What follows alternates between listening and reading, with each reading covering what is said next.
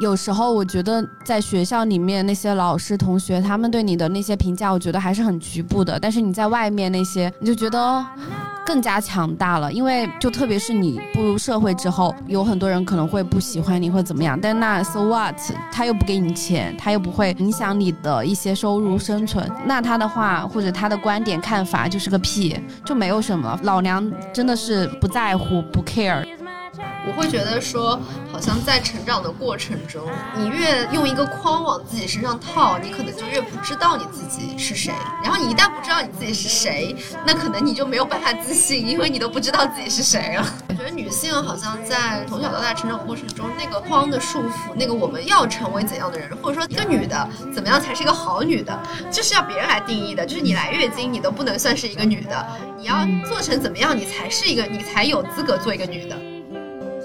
我觉得这个真的是每个人都会有这样的阶段吧。刚开始觉得我必须要成为什么样的社会那种标准吧，你才是值得被爱的，或者你才是优秀的，才应该自信。但是现在觉得每个人都是普通人嘛，对吧？然后就接纳自己的普通，接纳自己的所有完美与不完美。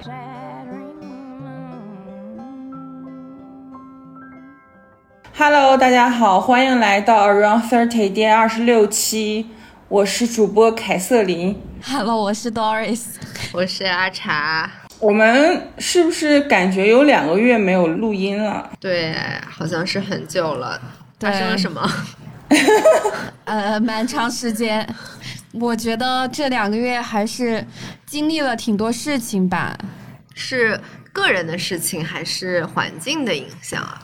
可觉得可能都有一些，对，就是梦幻般的两个月吧。其实我们这一期就想和大家聊聊女性自信这个话题，这也是我一直很想聊的一个话题。其实首先我想我们三个人先聊聊，就是你们现在觉得你们自己目前是自信的吗？之前有过不自信的阶段吗？现阶段的话，我觉得我可能百分之九十的状态是自信的。因为我过去可能自信程度是百分之三十，我觉得可能就是已经增长到可能八九十这个状态了，就整体上是对自己是很满意和比较相信自己的。可以聊一聊之前就不自信到自信的一个经历吗？我觉得这个真的跟成长环境太有关系了。就是对于过去的我来说，因为，呃，我初中的时候，我觉得我妈妈她是想要把我塑造成就是。可能传统观念的那种淑女，而我是一个野娃，就是 我是那种很不喜欢受嗯拘束的，然后喜欢无忧无虑，然后大声笑，然后大声可能说话，完全不太 care 其他人的那种对我的特别多的那种想法的，就同龄人中。但我妈妈好像就是对我。要求就很多，嗯，比如说，他说女孩子应该笑得委婉一点，还有其他那些什么动作啊之类，就不要很夸张之类，就是把你刻板化印象、固化女性的那种印象，要把它标记在你的身上。说要不然你就不是一个淑女，或者是说你不像一个女生，我不像一个女生，那我像男生嘛？我觉得我在就社会上的这种身份，就感觉我作为一个女。生性别上是一个女的，然后我就对自己好像慢慢就变得不自信了，因为我做了很多事情都是打压我的，就比如说我喜欢学习，就因为我很好强，在 然后在学习和工作中。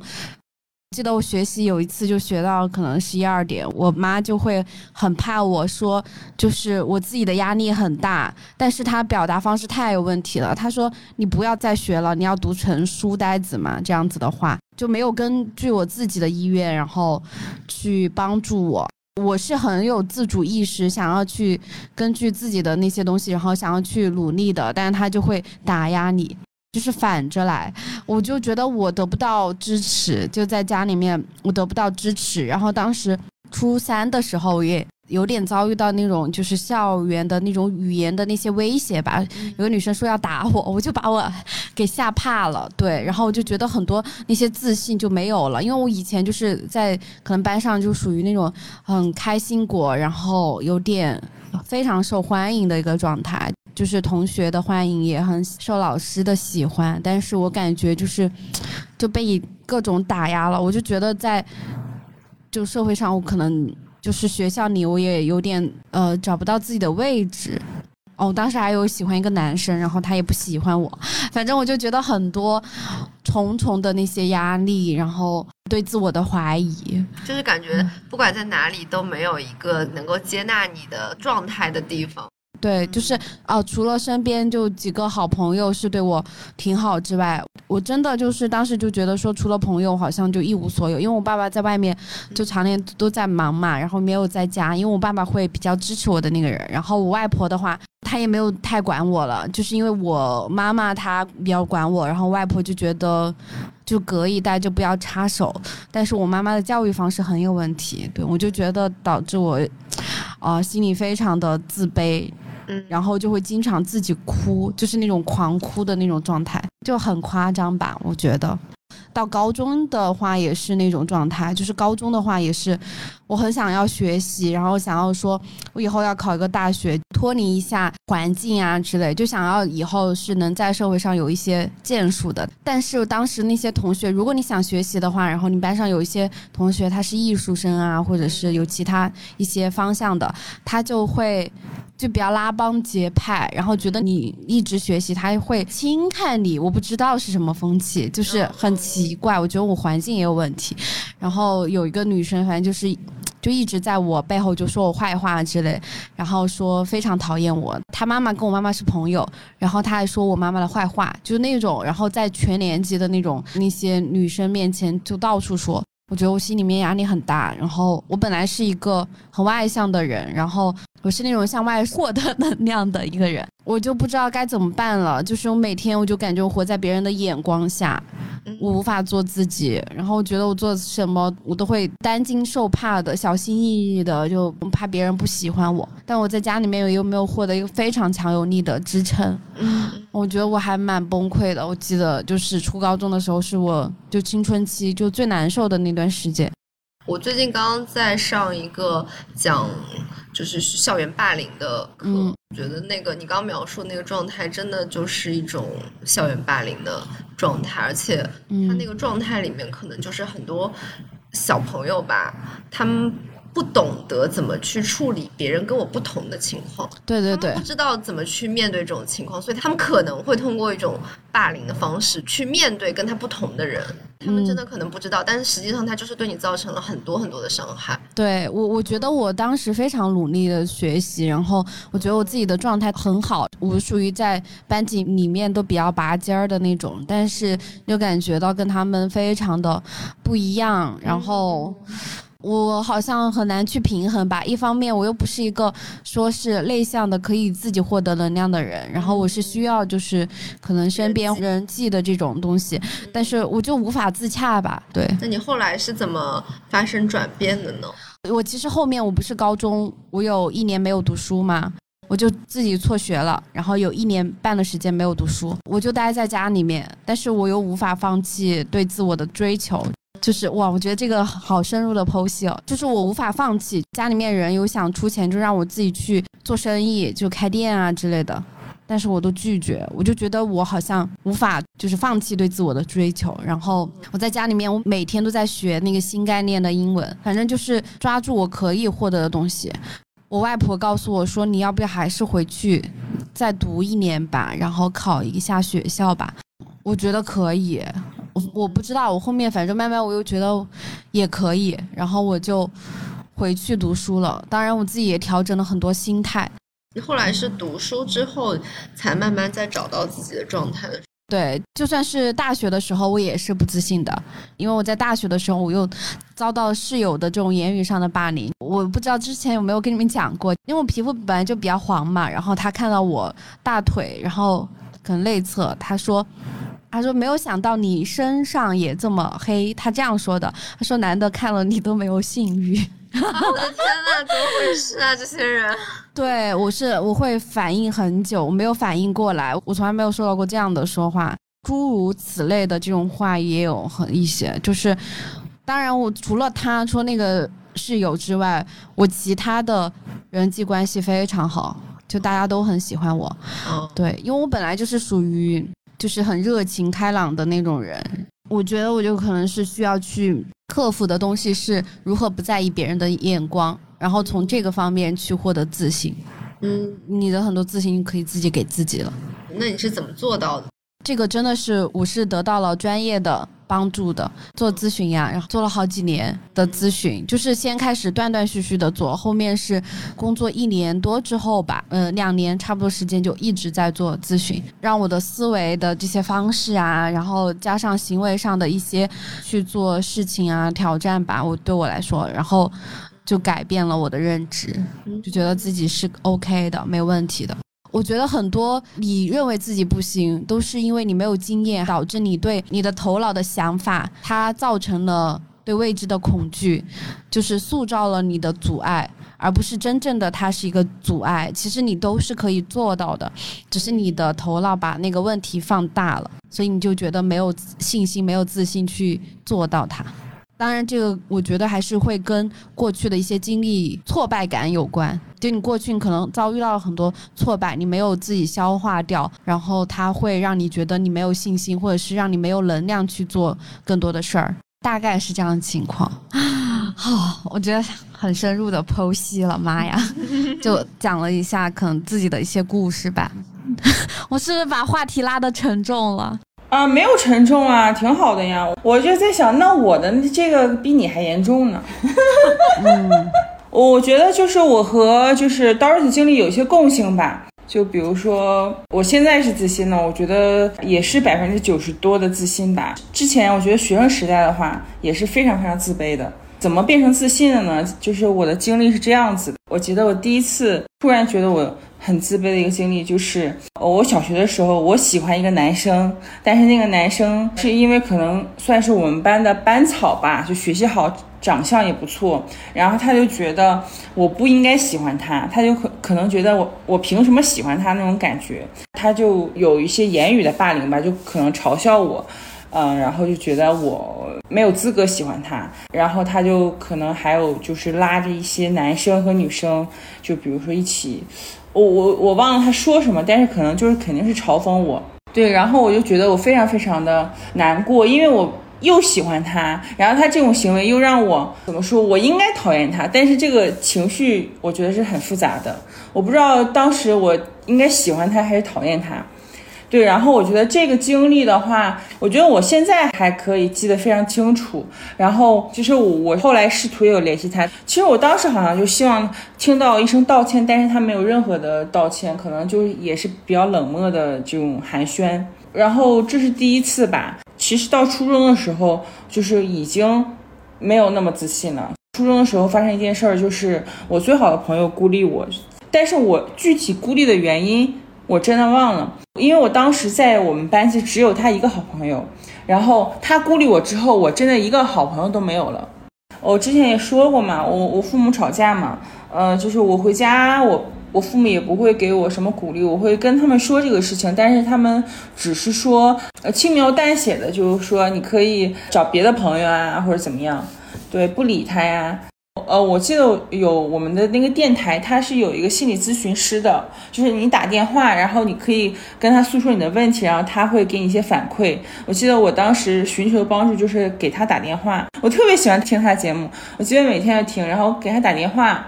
然后我跟他说，然后他好像给我反馈说啊，你可以大大咧咧一点，然后或可以和他去坦诚，就是说一下这个问题。但我好像后来也没有说。我的那个好朋友是后来他不知道怎么就想开了还是怎么，然后就好像我俩和好了。但是我觉得好像我们俩也没有解决那个问题。我其实当时觉得我很被动，因为好像别的女生都有，比如说两两三三固定的一个小小团体。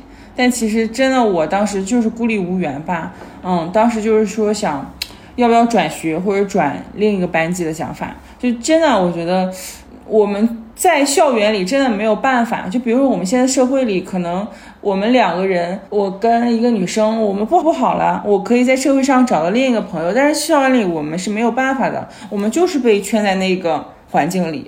霸凌好像就缠上我了。第三次的话，大一的时候，我们是寝室四个女生一个寝室。就非常非常神奇的是，我一上大学就遭到我寝室里一个女生的孤立，然后她带着另外一个女生一起孤立我。我们当时其实都没有任何的冲突，但是就是突然孤立我，我也很莫名其妙。我不知道为什么，就是有一个女生带头，然后另外带着两个。另外两个女生一起孤立，但是这个时间可能比较短，可能一个月，然后我可能也会找别的寝室的某个女生一起玩，这个好像就强一点点，但是我觉得对我的心里也有一点伤害，因为我感觉好像这个像一个魔咒一样，就是一直在，我都不知道什么时候才能没有这种孤立，或者说算是霸凌也好。那两个女生后来也跟我道歉了，然后那个带头的女生，因为她确实人品不太好，然后被基本上全班人孤立吧。她那个女生真的人品是有些问题，对。后来其他两个女生跟我道歉了，然后就还好。对，后来我就在想说，为什么我会发生这个事情？就是我们不说他们确实是做的不对，我觉得首先是做的不对，但是可能我在想说，是不是我的表现让他们有一种孤立我，或者说我允许他们孤立我的感觉？哎，我跟你讲是这样子的，就是我最近不是在上那个讲霸凌的课嘛，有一个非常非常重要的点，就是为什么我们要去界定这是一个霸凌的行为？它本身有一个功能，就是告诉被霸凌的人，这不是你的错，就这些发生在你身上不好的事情，它是有原因的。但它不是你的错，就你不用对此承担责任，不用对此向内去反省，因为它就是一件很不好的事情。虽然说那些霸凌者，他们可能也有他们跟环境之间，就是他们有一些可能没有被消化的情绪，他们通过这种方式来表达，但这个不是被霸凌的人的责任。就这点上，我还是会想要去澄清一下。嗯嗯嗯，我知道我不是这个责任，但是我觉得被霸凌的人是不是应该反抗，或者说他有也有。就应该反抗，不是不是被霸凌的人在当时没有反抗，他一定是有原因的，就他没有那个资源去反抗，或者说在霸凌的情境里，被霸凌的人他就是一个弱势的状态，你不能要求一个弱势的人去，他没有资源去反抗，他没有心理资源或者没有家庭的支持的资源，这些东西都造成了这个状态，所以你不能说为什么你不反抗，因为他没办法反抗。被霸凌的人他为什么会进入那个境地，是因为他是一个受害者。他为什么进入这个受害者？是因为他没有够的资源，就这不是他本身没有选择去反抗，是因为他没有选择，你懂我意思吧？就是你你不能从这个角度上说，我觉得这个问题它很容易一个误解，就是被霸凌者他做错了，他能反抗的时候他不反抗，不是这样子，就是完美受害者的那个理论。比如说现在有人跟我寻求这样帮助，或者说我回到当初，我就在想，很想帮助当时自己，或者现实中。比如说，有小女孩也会有遭受这样的霸凌，就是我在想说，怎么能帮助她？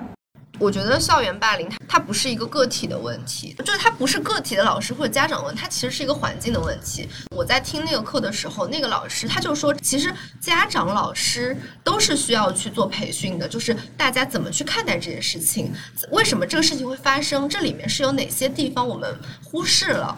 然后我们怎么去帮助那些小孩儿，在他们不管是他们经历挫折，还是他们被霸凌的时候，怎么去帮他们度过这段时间？其实这个真的是一个整个环境，是一个系统性的工作。除非就是比如说你现在拥有了这个意识，你可以去作为个体去帮助那个被霸凌的个体。但是你要说这个环境怎么变好，它其实是需要很多人一起去努力，并且是有一个自上而下的系统性的去重视这件事情，去做一些科普，可能才能够让这个环境变得更好，让这个事情更少的发生。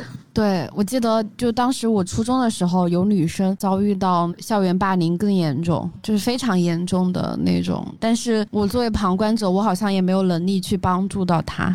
在那个个体里面，你好像又会觉得说这件事情发生了，它就只能是这样子，好像你很难说从里面一个失权的个体去发起、去扭转这个情况是很难的。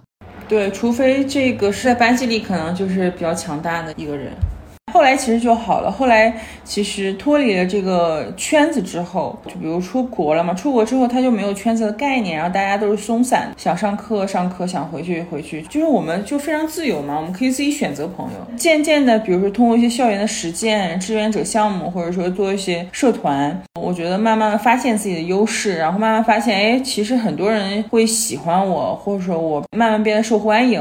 对，就慢慢的，我觉得就是经历了出国那四年多，然后就慢慢的发现自己的优势，慢慢的觉得，哎，自己挺好的。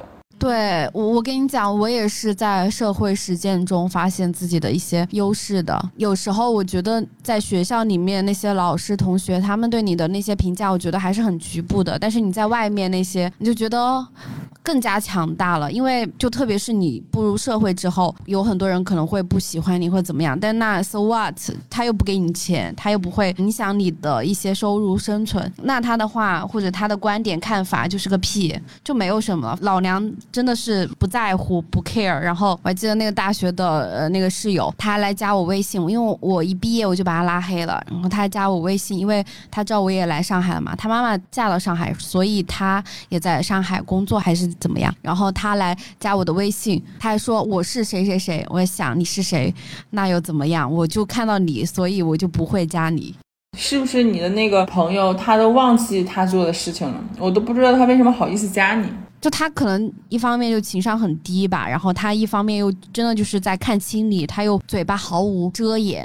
就没有对你有尊重，或者他就是嫉妒我，因为他本来也是一个很喜欢社交的那些人，但是我觉得班上的同学可能他有一点瞧不起他们的那种感觉，我不知道嘛。然后他很喜欢在像就是外面那些去进行社交的，就是这些经历就是对我造成一些影响。其实比如说在男性面前的不配得感嘛，比如说小学。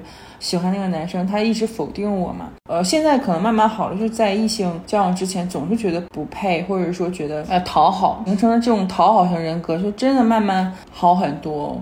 首先，我先是在交朋友的时候，慢慢的从讨好型人格首先脱离出来，然后现在是在异性交往之间，慢慢的好很多。然后还有一个就是，比如说我现在非常喜欢自己嘛，就自己一个人办公。这种远程办公其实也是跟之前经历有关系。比如说，在公司里那么多人，你就是害怕，公司里也有小团体嘛，你就非常非常害怕又被孤立，你有一个应激症吧。所以说，我现在选择这个一个人工作，其实也是有原因的。我真的我在公司里也没法和同事非常非常好的相处，我可能就是害怕，害怕又再次被孤立。然后我就首先逃离，因为公司有小团体，这个是很正常的，每个公司都有小团体，所以我主动选择逃离，不用再受伤害。那我觉得还挺好的，就是你现在有能力之后，去选择了一个让自己安全的工作方式和环境。哦，我这个我倒不怕了，我就觉得就是别人如果现在再来孤立我，I don't care，因为我除了他们之外，我有一个很完整的一些社会支持系统了。对我觉得我现在一个是我跟我父母的关系已经变好了，然后还有心理咨询师，然后还有很多的朋友。就那个很小的团体，他圈不住我，就我现在也不怕被怎么样。他要来，我就跟他杠呗，不惹事儿也不怕事儿，就这种底气。你要展现出你非常凶悍的一面，让他不敢惹你，就该这样子。查查可以聊一下自己的经历，就是刚刚听了你俩的经历，我我就觉得可能我相对来说从小到大还是比较平顺的吧，就是没有经历过特别恶性的那种长期的那种事件，然后也一直会有好朋友在身边。我又感受到我这几年可能我定义的那个自信的感觉，更像是一种自我很稳定的感觉。在过去啊，那个自信它是有一点。那种虚的，或者是就是看似很强，但实际上它是空心的那种感觉，就有一点那种我必须要做到什么什么，我才是好的，才是配的，才是强的。然后我可能过去我是可以做到的，所以那种自信它好像是有一点那个破绽在那个地方的，就是我只有做到了，我才是值得自信的。但是那个前提条件它还是在那里，所以一旦自己可能觉得不安了、不够好了，那个自信马上就会消失掉。我这几年的那个自信的感觉，或者说那种稳定感，好像反而是我可以接受我有状态不好的时候，我就算不那么的优秀，或者是不那么的进取。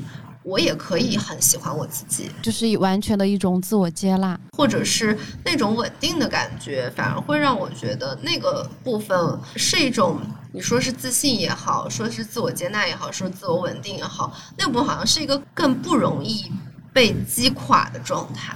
真的就是可能以前，比如说我的工作能力很强，可能人家质疑我，我就一定要反驳他，我要赢，才觉得哎我是好的。但现在可能就是，比如说人家说一个什么，我可能确实就是不好，那我就是对啊，我我确实这个地方做不好，但我不会因为这个而完全否定自己，就是我不能。对我跟你一样哎，就是过去我是一个完美主义者，犯了一点点小错误，或者是跟人打招呼我没有做很礼貌，或者是没有及时回应，我就会怀疑自己，就是说啊，我就内疚一整天的那种。但是我又想，那不就很正常吗？没有人会是完美的，就你每天都要犯错误，你才是一个正。正常的人，就是你犯迷糊，你才是正常的人，本该就如此的。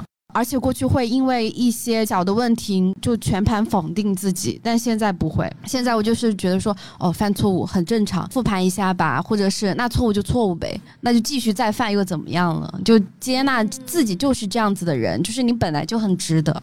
那个自信的状态可能会持续的更久一点。对对对，它是一个很正向的循环。我觉得这个真的是每个人都会有这样的阶段吧。刚开始觉得我必须要成为什么样的社会那种标准吧，你才是值得被爱的，或者说你才是优秀的，才应该自信。但是现在觉得每个人都是普通人嘛，对吧？然后就接纳自己的普通，接纳自己的所有完美与不完美。更加了解自己的优势在哪儿，自己的可能一些就做不到一些不足啊，那些我觉得都行。就是你更加了解自己，你接纳自己，原本的我们就是非常好的。有一个很重要的节点，就是好像我更在意我自己的感受了，我从更在意别人的感受。慢慢变成我更在意我自己的感受了，然后可能就会觉得说，那我只要我自己感觉好，反正其他的东西都没有那么重要。对，自我尊重嘛，确实是。我觉得你这个心路历程跟我的也是一样的，这种转变就更多的会在意自己的感受。给你们讲，就我之前有参加一个局嘛，就有一个男生他让我感到很不舒服，我当时我可能就是会表现出非常下头的那种表情或神态，或者是怎么样，我就是想要。表明我自己就是不舒服，然后我不想就是会有更多的接触和这样的人。还有一次去参加一个朋友他们的一个狼人杀的一个局，我因为我觉得就是很陌生的一个场面，我就好像无法做到放开，然后并且觉得他们太认真了，我觉得过于认真让我无法享受到那那种很松弛的享乐的状态。当时我就玩了一局，我马上我就不玩了，就可能给别人感受不是很好。我就觉得说，首先我要尊重我自己的感受，如果我再强撑自己去参加，我觉得对自己。也不好，虽然说有可能我会慢慢的去享受，但我觉得当时就觉得说我想做更值得的事情，对我来说更值得的事情就是我的工作，然后我就马上去干自己的工作了，就发生这样的转变。我发现其实就不仅是我们，就我自己吧不自信，然后我其实进入社会中，我发现很多我们身边的女性其实也是不自信的。你们对这个议题怎么看？就是觉得为什么大部分中国女性都是不自信的？是的，我妈妈也不自信。我会觉得说，好像在成长的过程中，你越用一个框往自己身上套，你可能就越不知道你自己是谁。然后你一旦不知道你自己是谁，那可能你就没有办法自信，因为你都不知道自己是谁了。我觉得女性好像在从小到大成长过程中，那个框的束缚，那个我们要成为怎样的人，或者说一个女的怎么样才是一个好女的，这是要别人来定义的。就是你来月经，你都不能算是一个女的，你要做成怎么样，你才是一个，你才。才有资格做一个女的，就像我妈妈，她现在，我觉得她就是今年五十了吧，五十亿。差不多，然后他会说，他觉得是脸上的皱纹好多啊，或者是出现白发，他会很焦虑，就是他有容貌焦虑。我觉得这个不就是很正常的一个身体的变化吗？但他好像就是还没有去接纳自己的一些这种身体上的状态变化，他会很自卑。就算我外婆这么明朗的一个女性，她都会有自卑。她说我脸上的皱纹好多，我好老了，就是没有一些完全的很自我接纳的状态。就让我心里面很心疼。我觉得还有一个是大家心里面想的，就是女孩子本来就弱，就大家就会从体力上或者怎么样，就会心里面预设，就是会想说女生本来就应该受男生保护啊，反正就是受到很多人的庇护。就是他这样，就是原先的一个设定，就是女子本弱的这个有这个想法在，所以。很多女性可能就会有，就本来她可以做到，但是大家都有这样子的刻板的印象，所以她也觉得自己很弱的，就没有去挖掘到自己的一些可能潜能的地方。之前随机波动有提到过的，就是那种所谓的性别红利，其实更像是一个陷阱。那种女性很弱，所以我们不要给她做很难的工作、很核心的工作。可能在大家没有意识的情况下，有些女性可能会觉得说，这个其实是对我很好的一件事情，这样我可以轻松一点。但实际上，它就在无形中形塑你对你自己的看法，或者你觉得你可能就是做不了很重要的工作，我做不了很重要的工作，或者说我不用去做很重要的工作，这本身就会让你在。经验里面，你少了一些，就是做成很多很重要的事情的经验，对，可能它就是会让你变得没有那么自信。对啊，你就是要从行为上来塑造的。我觉得这个真的是一个自上而下被灌输的一种，它是一个陷阱。就像初中的时候，有些老师会说什么女孩子前面学习很好啊，到后面学习就没那么好啦，男生就冲上来了，然后或者是就男生更聪明啊这样子的想法。但是我觉得其实它就是一个陷阱。为什么会觉得说男生更聪明？因为社会资源。给了男性更多的这样子的福利，就是男性他短期做不好，大家会觉得他以后会冲上来。我觉得这个允许是很重要的，可以短期做的不好，我也不会被定义成一个弱者。我觉得这是一个很大的心理上的资源。而女性一旦做不好，大家就给你贴标签，女孩子就是不擅长这个。你要做成一个事情，就是社会上对你要求真的更加苛刻一点。我最近也有 dating 过一个对象，然后他就是搞金融的，然后他们。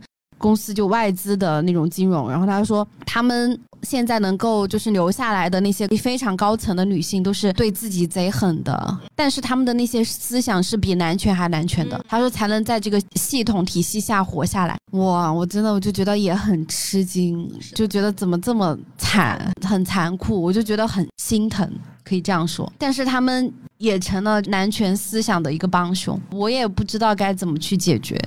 就是了解到一个事情吧，我我其实就一直在研究嘛，为什么我们中国女性为什么不自信？一个是我觉得长期以来女女性总是被我们视为是男性的附属品嘛，就经常会说女性就是应该在在家里嘛，带孩子、生育，外面拼事业就是男性，因为男性才能挣钱，女性嗯好像就是挣不了什么钱，这是我一直被灌输的思想。然后而且我发现其实确实就是我们会看到。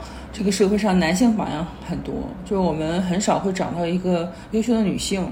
那如果就是没有优秀女性的话，女性就会更会觉得自己不行，就觉得那我们应该就是应该好好做这个男性的附属品。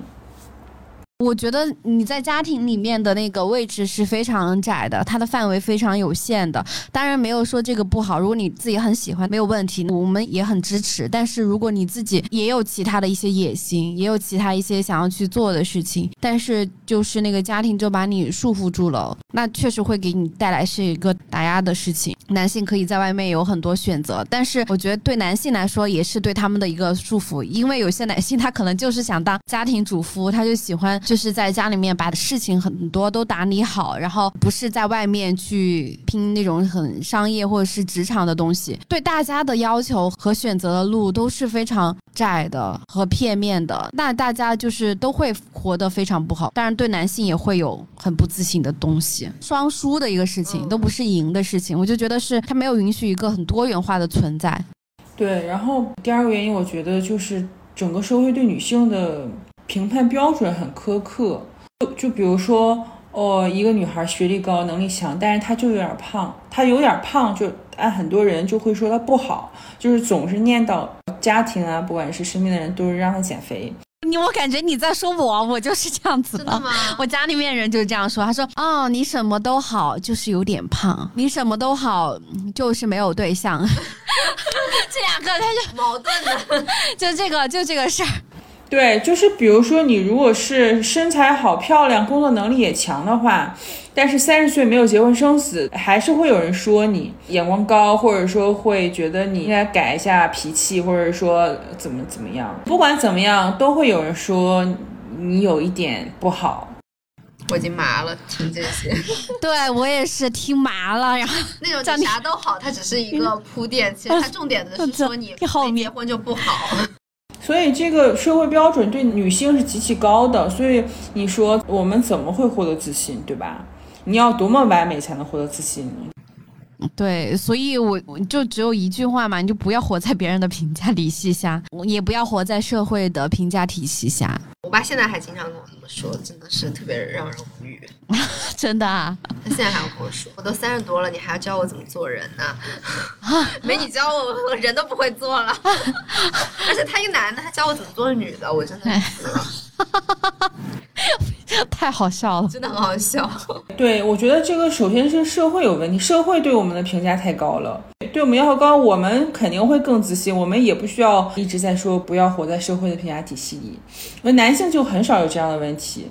我觉得男性很少，比如说我们聊天中他会说他不完美。我觉得每个男性都是自信的。还有一个原因，就我觉得是家庭，就我觉得我从小到大和别的女孩一样，从小到大就是否定的教育。我一表现出稍微自信，他就说你不要那么自信，你要谦虚一点，你谦虚才是我应该有的品质。然后比如说经常不让我玩这个，不让我玩偏男性化的运动吧，那你就不像一个女孩子了。女孩子应该怎么怎么样，淑女端庄。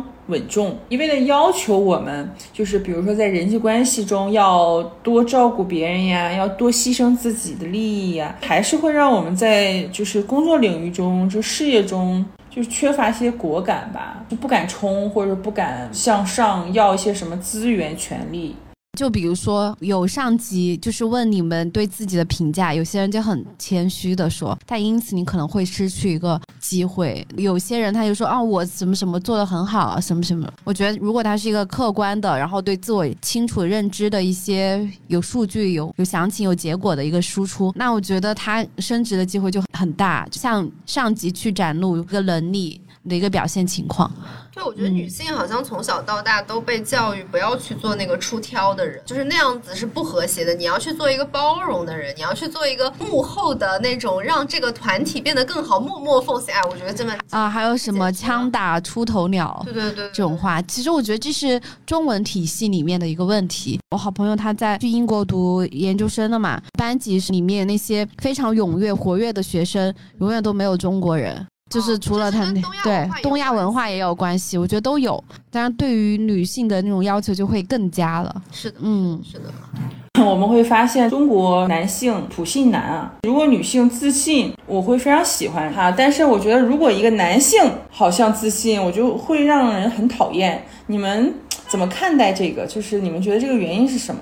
就我有个感受吧，或者是我的体验，就是女性的自信，它其实不是那种我要占满整个空间的那样的自信。我我是说，我很有自己的主体性，同时我可以看到别人，不是那种独占性。就是我很自信，这里就唯我独尊了。它不是这样的，就是我只是说我很坚定，我很稳定，我知道我自己在这儿，我的存在是很确定的。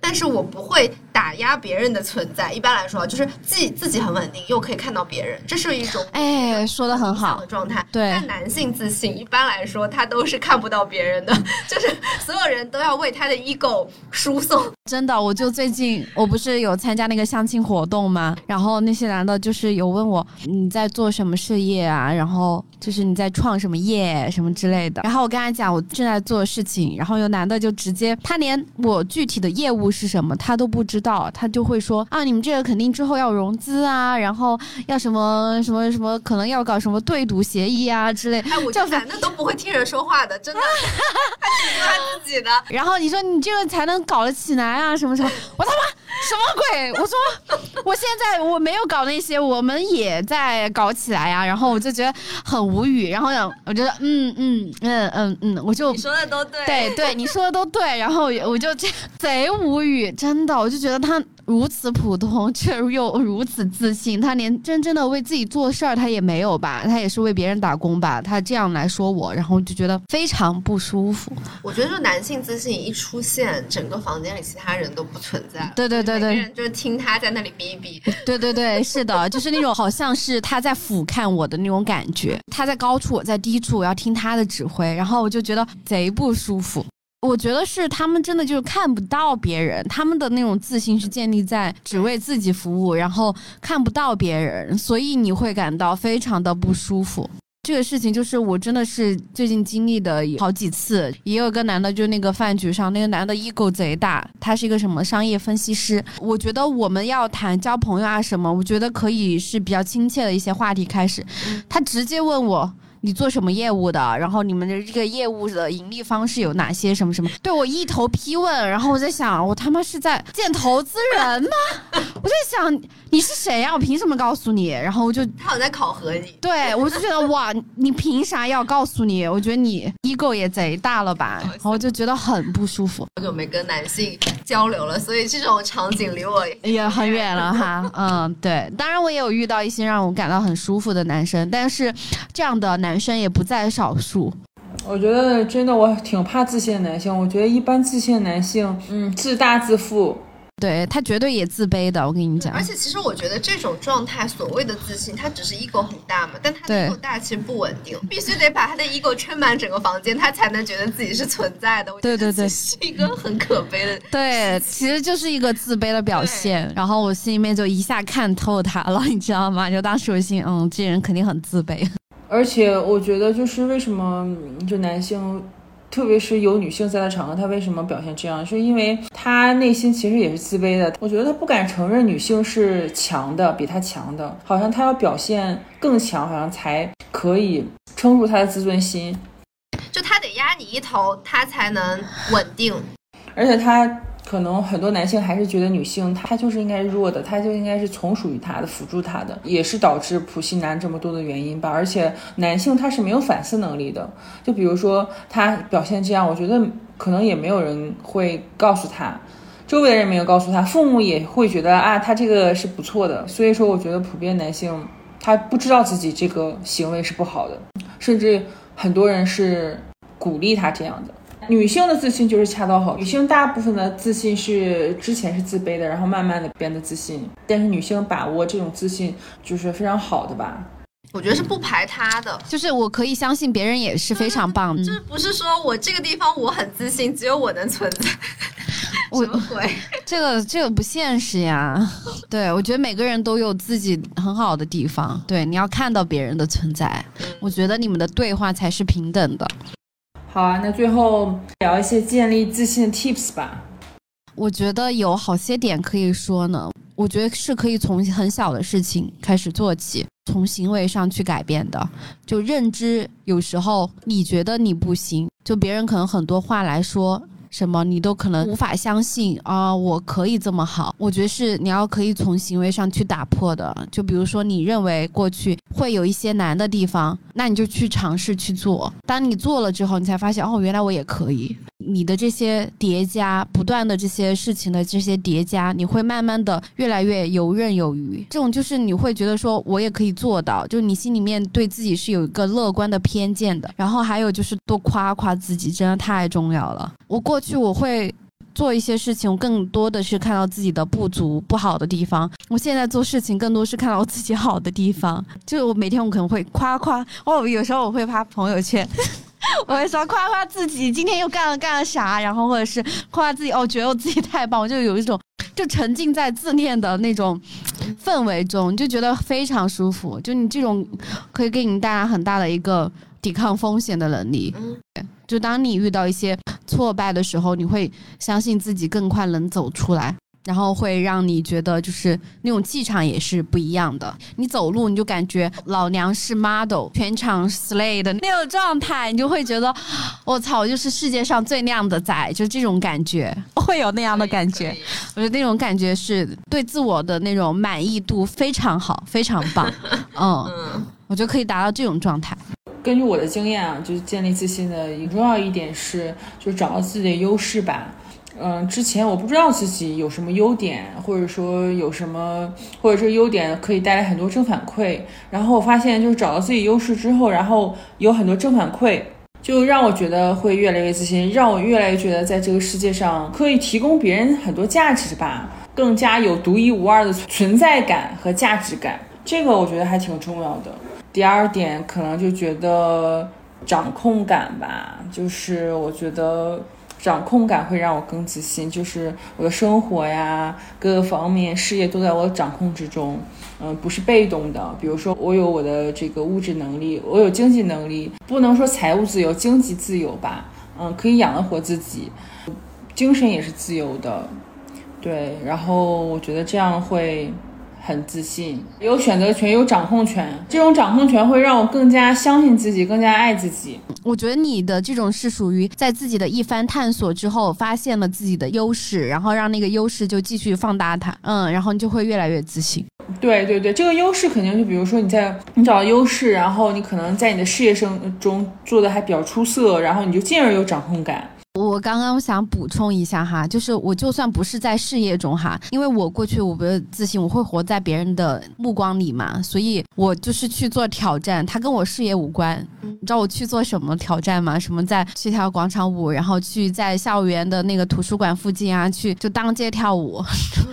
就是乱跳，然后不是社牛，我是很害怕，我心里面是在颤抖，但我要让自己去打破，就是自己的这种不在乎别人眼光的这种。我最近还买了一个东西，买了一个奇装衣服，东北的大袄子，就是那种红红花花绿绿的。我打算我要去穿在上海的街头，说不定有一天你们可以看到我，还没有穿，就是还没有到货。就我还要继续去做，就觉得我我想要让自己觉得百分之百的非常的强大，这就是我的一些经验，大家可以自己面露羞涩、不好意思的东西，然后就是可能说明你要去做的地方。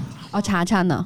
嗯，就是我我可以分享一下一个比较偏向内的一个我自己。的体会吧，就就是多去感受自己，因为就是外在的东西都是外部的评价，你很难去摘清楚哪些，比如说功成名就哪些部分是你自己想要的，哪些部分是呃文化或者规训强加给你的，你的感受，你的情绪，它是完完全全是你自己由内生发的东西，那个部分你如果是多去尊重，多去看到，多去允许，去体验它的存在。你就可以多去感受你自己到底是一个怎样的存在。其实你能够多感受自己，那你的自自我可能就会更稳定，更不容易被评价所影响到、所撼动到。不会说别人说你不行，你就马上会觉得自己不行。你可能你对自己的认知越稳定，你的那个自信心可能就会慢慢的出来。我觉得是这样的一个过程，对吧？对，就向内向外都有了。现在这个 tips。对，就自我觉察很重要，也是。那我们最后还有一个分享环节，大家有没有什么？每个人有一些想分享的部分。我有，就是我又和小洋人去，呃，稍微旅居了一下大理。啊，你什么时候去的？嗯，上个月月初吧，还挺不错的。另外的一个生活的状态，生活的那种氛围，大家都非常的慢下来。还有的话，我去参加了那个就是相亲活动。去参加了两场相亲活动，很搞笑。因为我确实有想谈恋爱，嗯，想体验一把。因为我线上我也不知道有哪些方式更加靠谱了。在西部公园有参加，然后还有什么引力说，我感觉大家还是更多看标签。对，就是我没有看到双方更加内在的一些东西，无法了解吧。所以我就觉得还是挺局限的，或者是线下的一些玩乐的一些活动中，我觉得可能更加能够。看到真正的个体彼此，还有一些，我就感觉自己在更多的去创造自己的生活。嗯嗯，虽然我一直也在这样做，就当我感觉自己不行的时候，我就允许自己不行，躺着歇着废着，然后都 OK。我觉得我可以去冲一冲，然后去尝试的时候，我又会再去逼一下自己，然后又获得很多能量。嗯，我觉得这个是蛮有意思的地方。小人呢？就除了就是十月底跟到时候去大理嘛，因为我是打算二零二三年开始就常去大理嘛，然后就是他走之后我也去看了几个房子，然后基本定下了就是要明年要住哪个房子吧。就是大理真的是一个非常非常特别适合数字游民的城市，物价低，空气好，然后很多自由职业者也在那边，然后很多身心灵的人也在那边，旅游资源也很丰富，就是觉得哎。我感觉就是我在大理好像也吃不了很多，就是每天起来心情都特别好，很平静，就也不会有暴食的状态。呃，就是气候太重要了。然后后来我因为就是我们 Free Lab 去社群大会嘛，然后他们那边邀请我们，我就去成都了。然后去成都，我在想说成都是不是一个也很适合旅居的地方呢？然后我就一下子住了大概。将近二十天，就是感受一下成都吧。然后结果最后的结论是，成都越来越像北上广了，并不太适合旅居在那儿。就就就是呃，见了一些朋友，大家就会觉得很卷。交通的话，其实特别堵。成都应该是次于北京吧，比上海堵。上海比成都好，其实还挺诧异，就是成都的交通这么堵。嗯，然后大家会觉得就是很卷吧，然后越来越像北上广了。它有一个很重要的地方是，全省的呃重要的资源都放在了一个成都，它不堵谁堵？建浩他也贼堵。我对成都的理解是休闲城市，但是这次去成都，感觉大家并不休闲，还是很忙碌状态，然后就觉得可能以后不会再在成都旅居了。对，是因为好几百万人年轻人挤入到了成都，所以你说他外带的卷。就是离开成都之后，十一月二十号就来西双版纳了。来西双版纳的原因是。呃，大理可能冬天比较冷，然后我想感受一下热带的气候，然后也想感受一下这里适不适合旅居。结论可能到现在就是我是十二月底可能离开，到现在的感觉是不太适合，因为西双版纳还是蛮商业化的一个旅游城市，然后大部分来的都是东北的 这个老人和退休人士。那其实我们来的西不是西双版纳，是东北，算是一个小东北吧。对，就楼下卖的锅包肉啊，然后一些东北饺子馆呀。你回到了大连，对，就是这边卖房子的呀，做民宿的呀，做旅游都是东北人，所以其实就是一种文化侵入了吧？对，第二个海南，因为海南限购，然后海南它这个物价和房价都在飙升，西双版纳确实是性价比比较高，然后其实旅居的话也比较便宜，我租的两室一厅两千五还是比较便宜的。大概我觉得我这两个月主主要是都是在路上吧，然后还有一个经历是有一个我特别喜欢的公众号博主邀请我，酸奶哥和他播客对谈嘛，然后那个经历就是觉得和我特别欣赏的人一起做播客，就感觉哎我好害怕，好害怕我的播客，我结束之后说我我说的还好吧，我聊的还好，我特害怕我的播客说的不好，让他觉得不好，或者让他粉丝觉得不好吧，有一个这样的心理过程。后来好像还好，这个心理感受还挺奇妙的。对，还有就是旅居的话，肯定是明年想说，肯定是在大理。大理肯定是就是适合数字游民的城市。哇，我跟你讲，那个真的是，你知道我这种社牛在那个地方太如鱼得水了，你知道吗？谁我都可以认识，就真的是那种感觉。在路上你看见人家卖菌子，我就跟人家搭上话，第二天带我去采蘑菇。最后分享一个很激动人心的，就是昨天晚上，然后我在一个呃相反的星光夜市的一个卖项链的摊儿吧。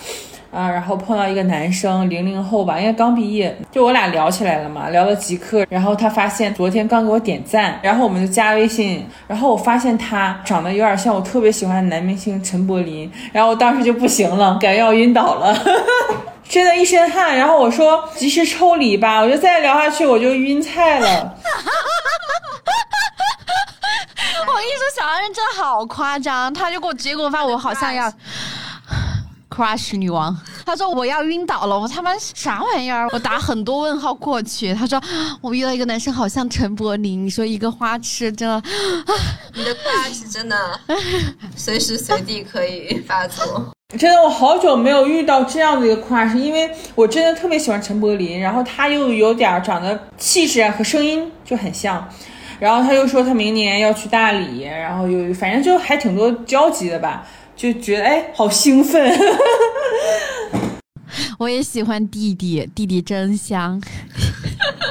我现在觉得弟弟真的还挺好的，就因为我有最近也认识一个弟弟，我觉得他会给你很多的情绪价值，你跟他沟通就觉得很舒服，互相认可对方都在做的事情，为你们感到高兴。对，真的，昨天去星光夜市不再核酸了，我都有点不适应了，真的。哎，最近是不是又有一个新的什么病毒啊？很吓人的那个什么，我看把我吓死啊。我相信不论什么病毒，我们都可以战胜它。查查呢？其实最近就是只在画画，就是 没有干别的。很好，我觉得你画的好好啊，真的就可以卖啦。就是你可以当那种呃贴纸啊，那种有自己对有自己的 IP，你搞个小红书分享呗。我就是想分享一下我自己学画画的感受吧，就是因为我是算是零基础的在学吧，然后大概到今天可能是第四十天左右，不到四十天吧，可能。那个起因就是，我可能从小就很喜欢看漫画，但是呢，我感觉我以前学的时候，就是学了一下下就就是属于那种刚起步，左脚还没迈出去就放弃的那种，因为学的过程真的很枯燥，而且我会觉得嗯不是这块料，总是会觉得我画不好，所以我我以前可能对自己的认知一直是那种我在画画这件事情上毫无天赋，但是好像这次学的时候，突然就会有很多人跟我说，哎，我觉得你好有天赋，我也觉得你好有天赋，你居然是零基。基础，我其实想说，完全看不出来。我以为你以前是画过很多画的那种。我就会有一个感受，就是我觉得那个创作的自由特别重要。嗯，就是我开始上速写课，然后那个老师他的一个我没有收钱啊，完全没有收钱做推广，只是很很真诚的分享一下我感受。他有一个很重要的点，就是他会告诉你，鼓励你随便画。他就说有什么想法你就给他画出来，没有好或不好你就试一试，体验那种创作的自由，你想怎么画都行的那种快乐。我觉得还有一个点就是，可能有点 call back 我们这期的那个主题就是自信，就是我怎么画我都对自己挺满意的。就我觉得我画出来的，就是即便我觉得它很深色，但是它我还是会对它很满意。然后我就会感觉到，因为我们是一个团练课嘛，就那个群里面有很多人在交流自己的画，就有是网课吗？对网课哦，对。然后就是我我就会觉得有一些那种特别有基础的，然后我觉得他们画的很精美的人，他们就会觉得自己画的很烂，画的很不好。我就在想啊，为什么觉得自己画的不好？我觉得我画的比他们粗糙很多，但是我都对自己很满意。就我觉得那个对自己满意这件事情，它就是能够让你在兴趣爱好上体验到快乐的。嗯，我也会说，我过去。为什么觉得我自己不行？嗯，就是因为我是有一个标准在那里的，对，好像一定要达到那个标准，而我对那个标准好像并不感兴趣，所以我就觉得那条路真的完全不快乐，就非常的折磨。然后我也会觉得说我很想放弃，嗯，然后我也会觉得我我是不是没有天赋？但是一旦你获得了一个自由之后。你就随便想往哪个方向走，之后你会发现你你是有一条路走的很好的。就我我能够感受到，我在某些地方我就是很擅长，比如说我抓表情啊，抓氛围抓的很好。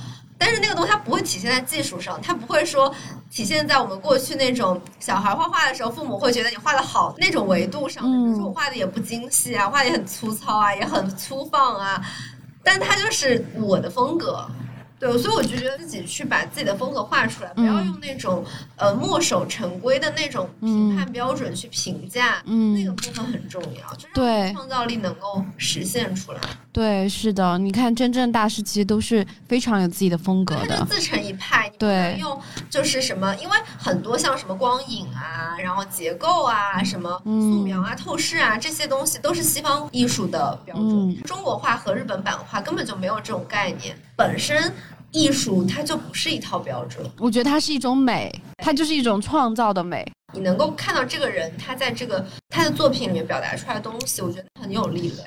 就比如说，我从梵高的那些画里面也可以看到一些可能什么愤怒的一些东西啊之类，就是可以带着他个人经历故事的这些东西，对，非常强烈的。对，所以我觉得大家如果对什么事情感兴趣，但是担心自己做的不好，真的可以尝试一下，就是去按照通用的那个标准来衡量自己，说不定就会收获很多快乐。本身其实我也没有想说我要变成一个什么艺术家，我就是想画的开心。对，就是大家本来就是独一无二。的存在，每个人都是自己的一颗恒星。觉得阿茶太牛了，又发现自己新的潜力了。我也觉得，真的，我觉得画贼好。对我最近也有那种想法，就是说每一段时间我就有一个新的兴趣爱好的培养，就让我的生命不断的注入活力。而且我又觉得什么呃，什么东西是小的时候才能学的，什么成年人不能学，其实对，不要给自己设限，真的是。我觉得我三十多岁还能学画画这个事儿，我会觉得我可能六十多岁我也还可以学很多东西，完全可以，完全不会觉得时间不对，时间很多。对，摩西奶奶她不就是吗？对，她是一个画家，一个美国的画家，然后她也是老年之后才提起画笔的。嗯，然后她现在画价值连城，从社会意义来说，但是他肯定自己也很享受这个事情，她也出书了。你看她也可以，我记得那个倪萍，她好像也是中年之后自己学的画画，她画的好像也挺不错的。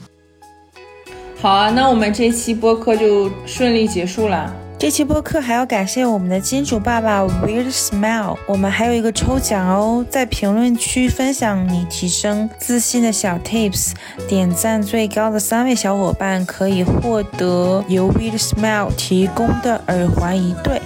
拜拜，拜拜，拜，下期见。下期见。